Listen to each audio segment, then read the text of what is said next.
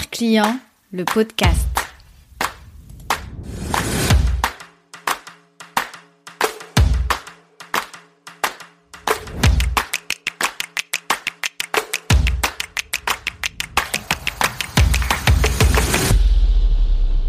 J'ai engagé une personne récemment sur LinkedIn pour faire notamment la transcription de ce podcast. Et je me suis rendu compte, bien après, que la personne vivait au Madagascar. Est-ce que ça m'a empêché quand même de continuer euh, l'engagement avec cette personne? Non. Est-ce que ça a empêché cette personne de me servir? Non plus. Tout ça pour dire que de nos jours, la distance n'est plus forcément le critère le plus prioritaire lorsqu'il s'agit d'échanger des biens ou services.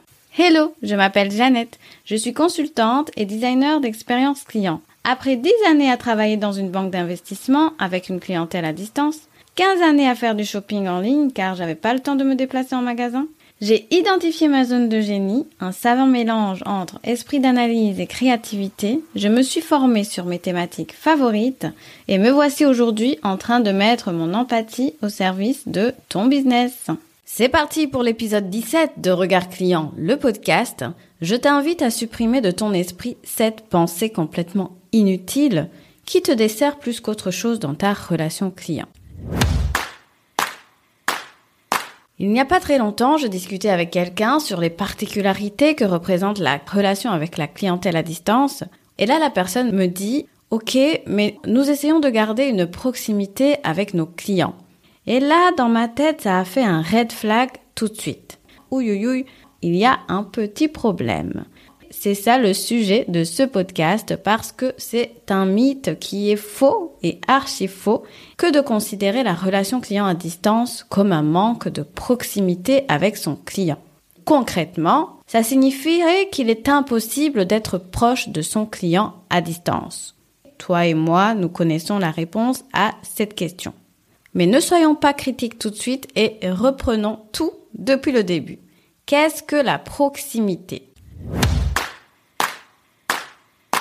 La proximité, selon le Larousse, est la situation de quelqu'un ou de quelque chose qui se trouve à peu de distance de quelqu'un ou de quelque chose d'autre. Donc oui, dans les faits, la proximité et la distance sont complètement opposables. En théorie, parce qu'en pratique, nous vivons dans un monde connecté. La question tu habites où? n'est pas vraiment la première question qu'on pose à son prospect ou client. Faisons une petite étude de cas réel. Est-ce qu'actuellement, tu n'as que des clients et des prospects qui sont à une distance raisonnable, c'est-à-dire que tu peux les servir de façon géographique? Reprendre la définition du Larousse et la présenter comme ça sans contexte et sans prendre en compte la complexité de l'environnement dans lequel nous vivons actuellement, ce serait vraiment une grosse erreur. Et oui, de nos jours, nous avons par exemple le e-commerce, le business en ligne. Nous avons des entreprises qui se digitalisent de plus en plus. Les parcours clients sont de plus en plus complexes et se tournent vers l'omnicanal. L'utilisation de réseaux sociaux pour connecter avec ton prospect et client est devenu quelque chose de très habituel. Et donc actuellement, nous avons le luxe de proposer nos produits ou services en dehors de notre zone géographique et nous pouvons toucher plus de monde. Pourquoi s'en priver? Si comme mon interlocuteur, tu as tendance à opposer proximité et relation client à distance, oublie ça tout de suite. Tu te coupes de certaines opportunités comme nous venons de le voir.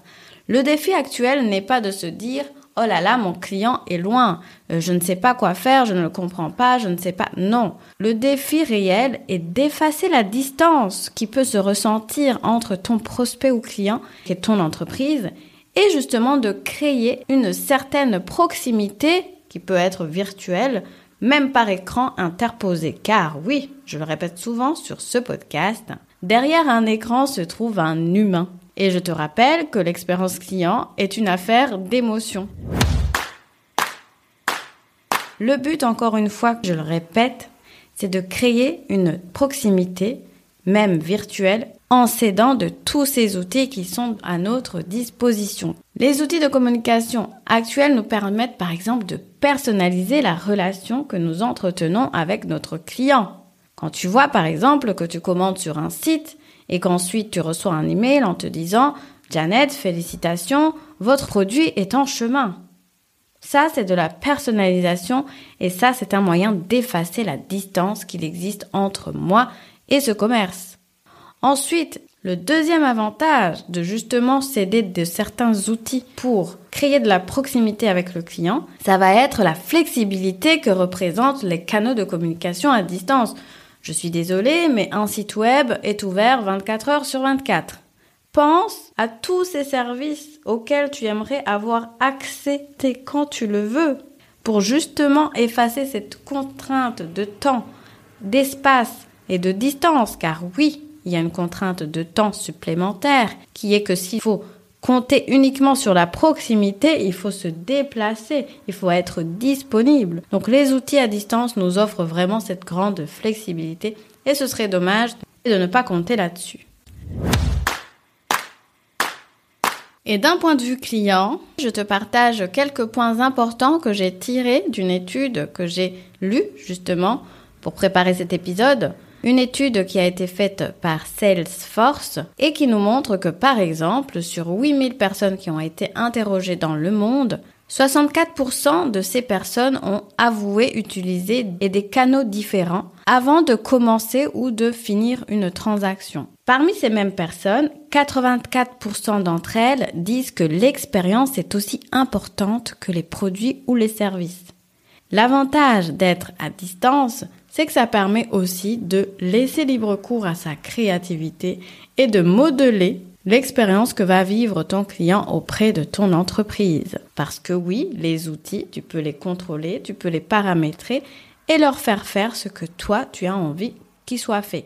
Et d'ailleurs, si le sujet t'intéresse et que tu veux aller plus loin, je t'invite à écouter deux épisodes sur Regard Client, le podcast, qui sont l'épisode 8 sur le digital et le local, ainsi que le débrief numéro 2 qui est justement sur comment créer de la proximité avec son client en utilisant l'omnicanal. Allez, je te donne rendez-vous au prochain épisode. Tu as aimé ce podcast? Laisse-moi 5 petites étoiles pour me le dire. Tu m'aideras ainsi à le faire connaître. Et abonne-toi pour ne rien rater. Regard client, c'est le podcast qui t'invite à te mettre à la place de ton client pour développer ton business. Tu verras, tu seras gagnant à tous les coups. Besoin d'un coup de main pour optimiser ton parcours client et designer une expérience client? Waouh Je te donne rendez-vous dans la description, tu y trouveras toutes les infos nécessaires pour travailler avec moi. Ah, et restons en contact. Instagram, email, newsletter ou pigeon voyageur. L'important est de créer un lien durable entre toi et moi. Je te remercie de m'avoir écouté jusqu'ici. Je te dis à la prochaine. Ciao ciao